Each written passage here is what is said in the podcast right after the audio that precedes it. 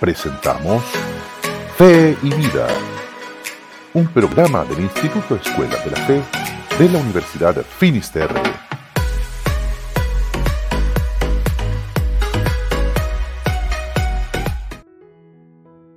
Hola amigos, ¿cómo están? Muchos saludos a cada uno de ustedes. Estamos nuevamente en nuestro programa Fe y Vida compartiendo la temática de los diálogos sobre doctrina social de la Iglesia. ¿Cómo estás, Patricio? Un abrazo grande.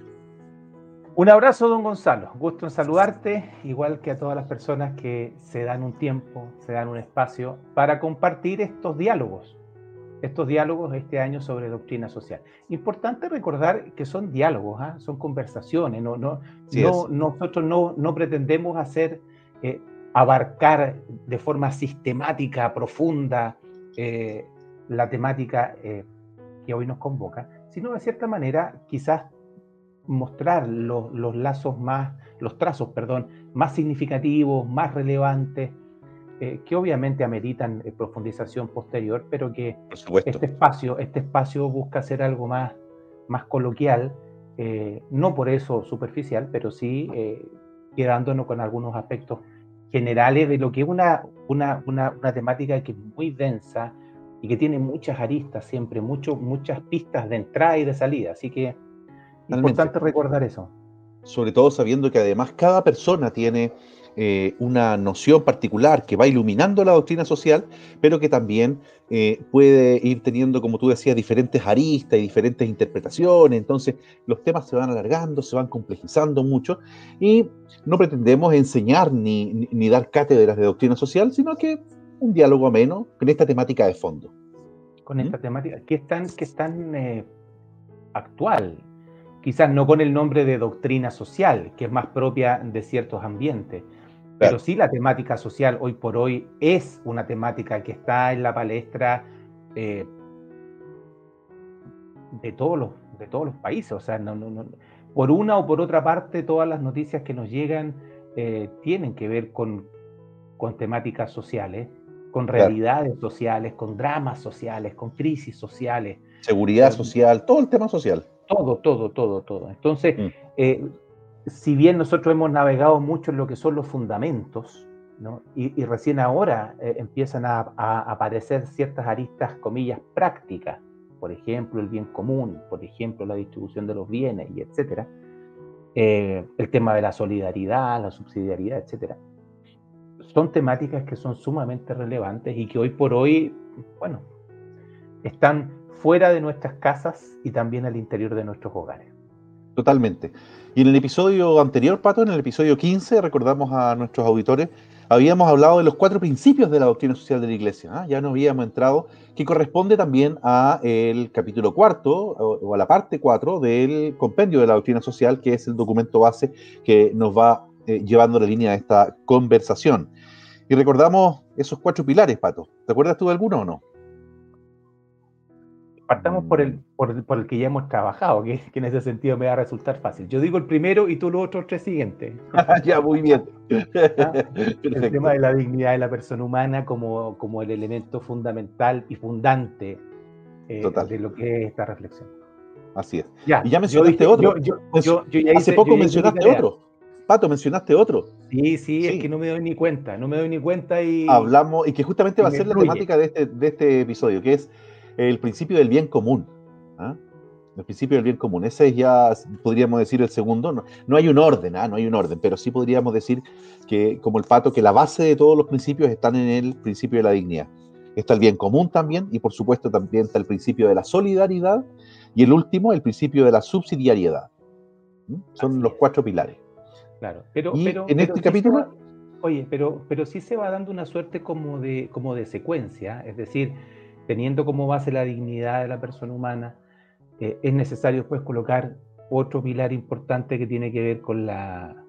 Tienes, tienes, tienes ahí... ¿ah? Pasó agachadito, a ver si se veía. Pasó agachadito, pero pasó. Bueno, eh, el comprender bien de qué se trata el bien común eh, va a ser también base para poder pasar a los otros principios. Los otros principios no se entienden si no es a la luz de una buena definición de bien común y obviamente de, una buena definición de dignidad de la persona humana. Justamente. Y como ya hemos tratado bien y largamente la dignidad de la persona, queremos ahora, al menos, al menos en un par de capítulos, hoy, y este va a ser el primero de ellos, comenzar a hablar del bien común. ¿Mm? Así es nos vamos a, lanzar en este mar, porque la verdad es un, es un mar de cosas. ¿ah? Uno, cuando entra en, la, en, las temáticas, porque uno, a mí me da entre, entre risa, pena, vergüenza, ya no sé cómo empieza a derivar, eh, cómo hoy día se habla de estos temas, con la, con la falta, y hablo de personas que debieran expresarse en forma adecuada Hablo de personas que tienen responsabilidades sociales, responsabilidades políticas, responsabilidades económicas, etcétera, etcétera. Y la verdad es que se manejan con una suerte de generalidad donde parece que cabe todo. Todo cabe dentro de este, comillas, hablemos de lo de hoy, dentro de este bien común. Y uno de repente se agarra la cabeza de un mano y dice, pero, a ver, eh, ¿de qué, ¿de qué estamos hablando? Porque pareciera que hay una disociación entre lo que es el principio del bien común es decir, eh, en qué se fundamenta, eh, a qué se dirige, qué es lo que cautela, versus las lógicas que después aparecen y que uno mira así la televisión, las noticias y no sabe si, si, si es una parodia, si, si es una cámara eh, secreta, una cámara indiscreta o qué, pero al final de cuentas hay vacío. Y no hay reacción después, uno no sabe al final cómo queda la cosa. No, porque, porque hoy día hay una sobreabundancia de información que no nos mm. lleva, o sea, que no nos permite el tiempo para la reflexión. Mm.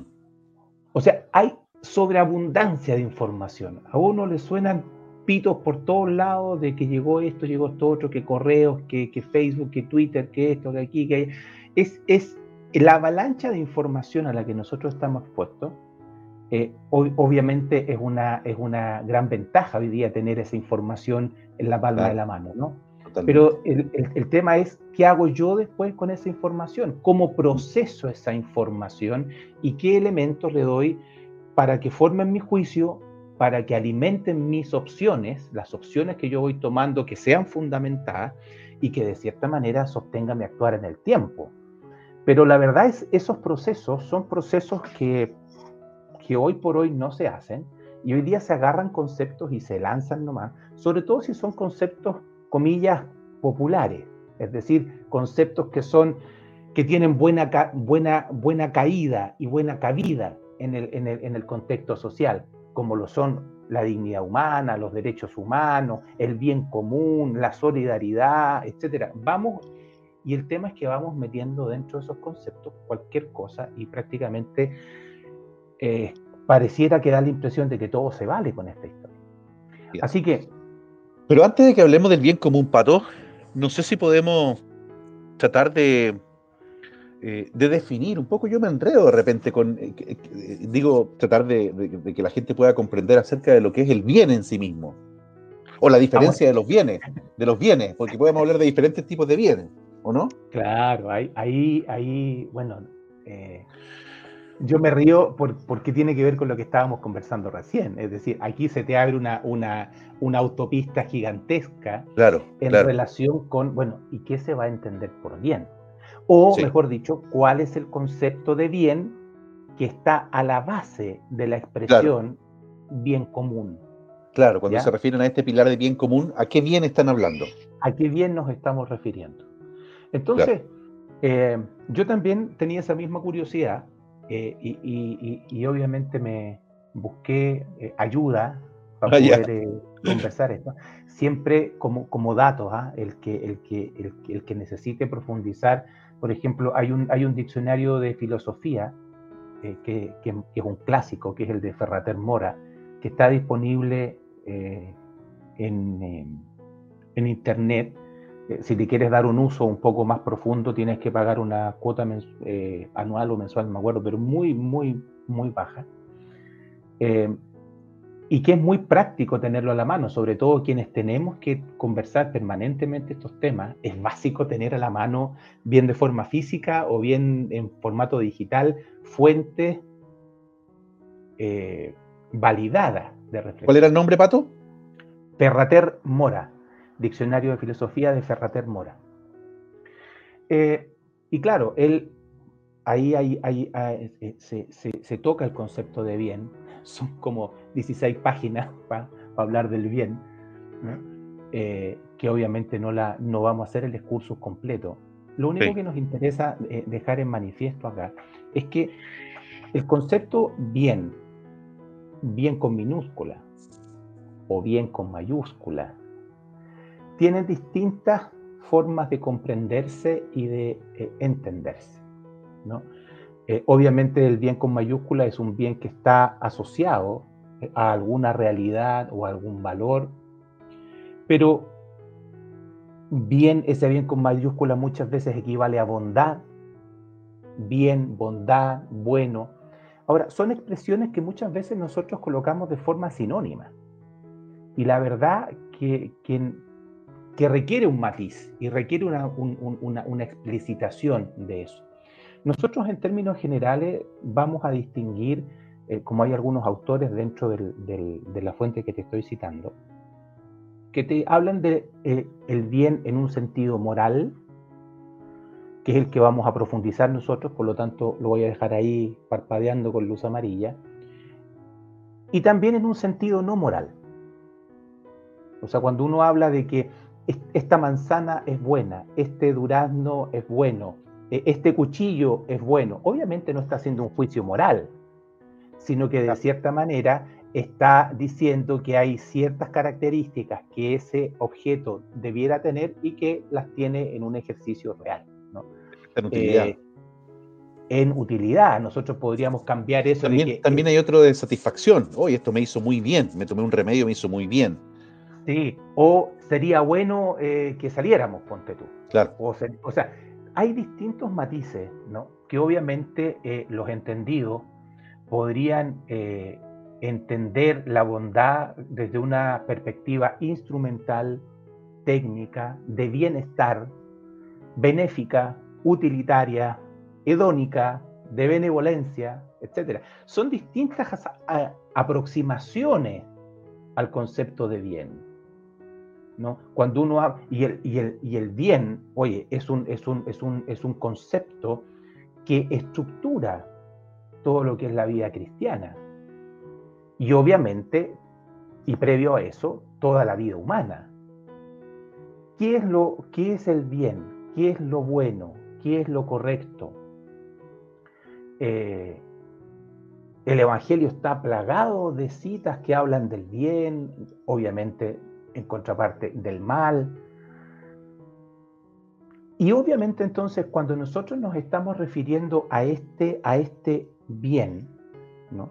nos estamos refiriendo a esta característica o a este valor o a este principio que me ayuda a desarrollar lo que por esencia soy. Y esa definición, que no es una definición literal, no la estoy leyendo, sino que la estoy de cierta manera reformulando, eh, es la que está a la base de lo que va a ser el concepto de bien común. Entonces, desde esa perspectiva, eh, pasa, es como lo correcto, ¿no? Es como, sería como, como buscar lo correcto, ¿no? O sea, no solamente, pero ¿qué es lo que dicta lo correcto? ¿Dónde, dónde, dónde radica porque algo es correcto quizás porque, y hoy está muy de moda eso, ¿no? Algo es correcto porque yo lo digo, o porque yo lo pienso, o porque a mí me conviene. Correcto. Correcto. Eso, eso, eso pasa, eso es así. ¿No?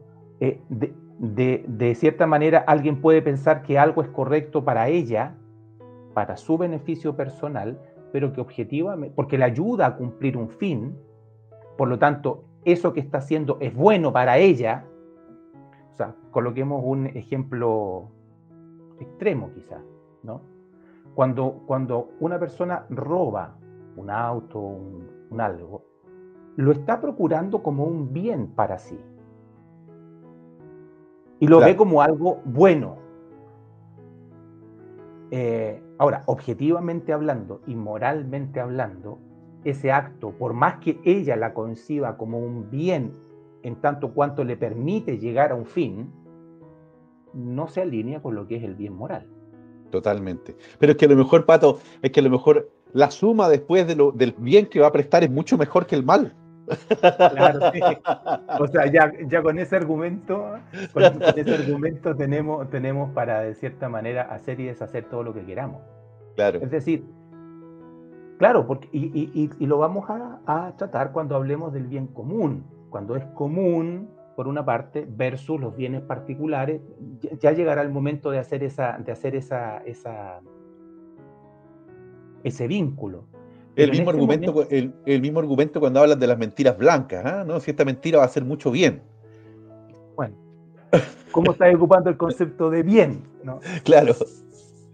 Pero desde esa perspectiva, entonces, para nosotros eh, resulta sumamente importante y relevante el poder eh, identificar qué es la medida del bien, del bien eh, moral, llamémoslo así, que estamos conversando que es el que va a ser motivo de, nuestro, de, nuestro, de nuestra conversación.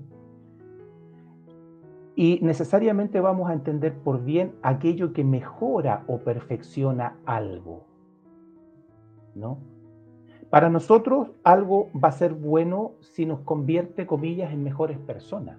Es decir, si, si desarrolla nuestra humanidad, y aquí volvemos a un tema que ya hemos desarrollado hasta el cansancio y la gente que se, tiene la paciencia de más o menos seguirnos, lo habrá escuchado de forma reiterada.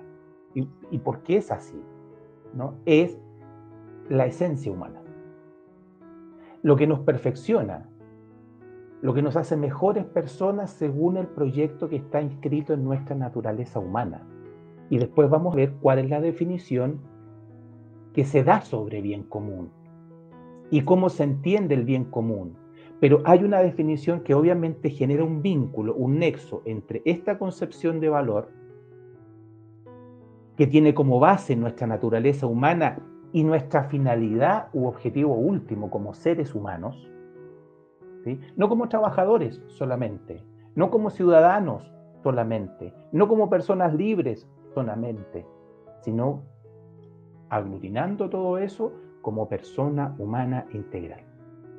Entonces, esa definición de bien va a ser muy distinta a cuando yo veo el bien como una satisfacción, como un gusto, como un beneficio, que también son válidas, pero son otras, otras concepciones de bien. Sí, sí, yo me he quedado pensando en, en esto que estabas diciendo tú recién, porque generalmente cuando uno trata de explicar el bien, uno se va de repente eh, trata de llevarlo a otro ámbito. Y, yo siempre generalmente lo llevaba a un ámbito más filosófico, más metafísico, hablando como del principio del bien, que proviene de Dios y que es un principio único, fundante, exclusivo. Me cuesta imaginarte en un plan filosófico a ti, ¿ah? ¿Tú, quieres particularmente terrenal. Claro, ah. sí, no. pero es que pasamos por todo. Como hay un dicho por ahí que que, mi jefe Pato siempre dice, de Aristóteles hasta otro lado. No, Justamente. Pero, pero, pero siempre yo pensaba en el bien en ese sentido, porque eh, hoy en día toda la gente, toda la gente sigue haciendo una, una realidad que es errónea también, eh, y que es el tema del famoso, que es el tema del famoso dualismo, y que generalmente cuando hablan del bien, hablan del mal. Y yo de hecho busqué antes de entrar al programa y mucho, me encontré un diccionario soviético de filosofía y, y, no separa, y no separa al bien del mal. Entonces habla permanentemente de su dualismo y sabiendo nosotros los católicos que eso es un dualismo, al final es una herejía y que eh, el principio fundante exclusivo es el bien. El, el, mal, de hecho, es un término que nosotros las personas hemos creado, hemos inventado para referirnos a una especificidad, por ejemplo, eh, que le llamamos el no bien la ausencia de bien también. Claro. Entonces, dentro de la lógica con la que vamos a trabajar, eh, el concepto de bien va a estar asociado a la naturaleza, en este caso de la persona humana. La naturaleza del ser, y aquí otra vez nos ponemos filosóficos, la naturaleza de cada ser es lo que va a de cierta manera referir el bien, el marco que de cierta manera le da sentido al bien.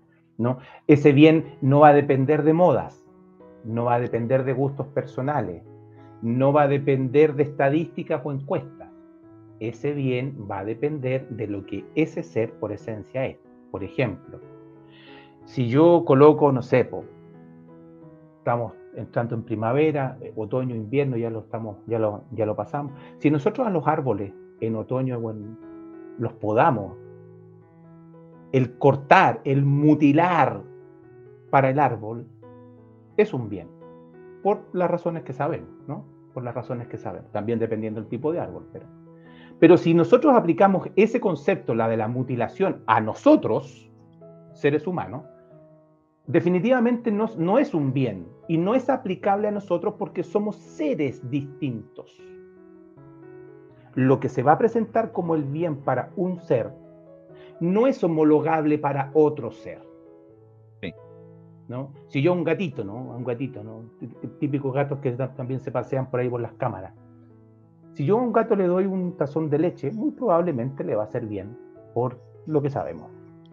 Si yo a un vehículo a un auto, eh, en vez de echarle gasolina le pongo la leche, eh, lo reviento. Capaz que ronroné.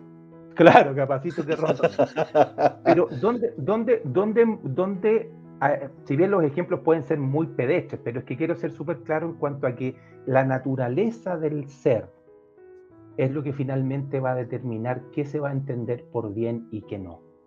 Totalmente. El bien al cual nos vamos a referir no tiene que ver con modas, no tiene que ver con gustos, no tiene que ver con estadísticas o encuestas. El bien que se ocupa en eso está usado en los otros sentidos que nosotros hemos conversado, eh, pero que no son el concepto que da sentido a la expresión bien común. Así es, muy interesante la temática que nos ha reunido hoy día, el bien común parte 1, y hemos específicamente hablado de qué entendemos por este bien. Y bueno, desde ya los dejamos invitados al siguiente capítulo, al siguiente episodio, para que podamos específicamente ya entrar de lleno en tierra derecha en lo que es el principio del bien común en esta doctrina social de la Iglesia Pato. Muy bien, un abrazo, que estés bien. Saludos. Un abrazo, hasta el próximo capítulo. Que estén muy bien. Chao, chao, nos vemos.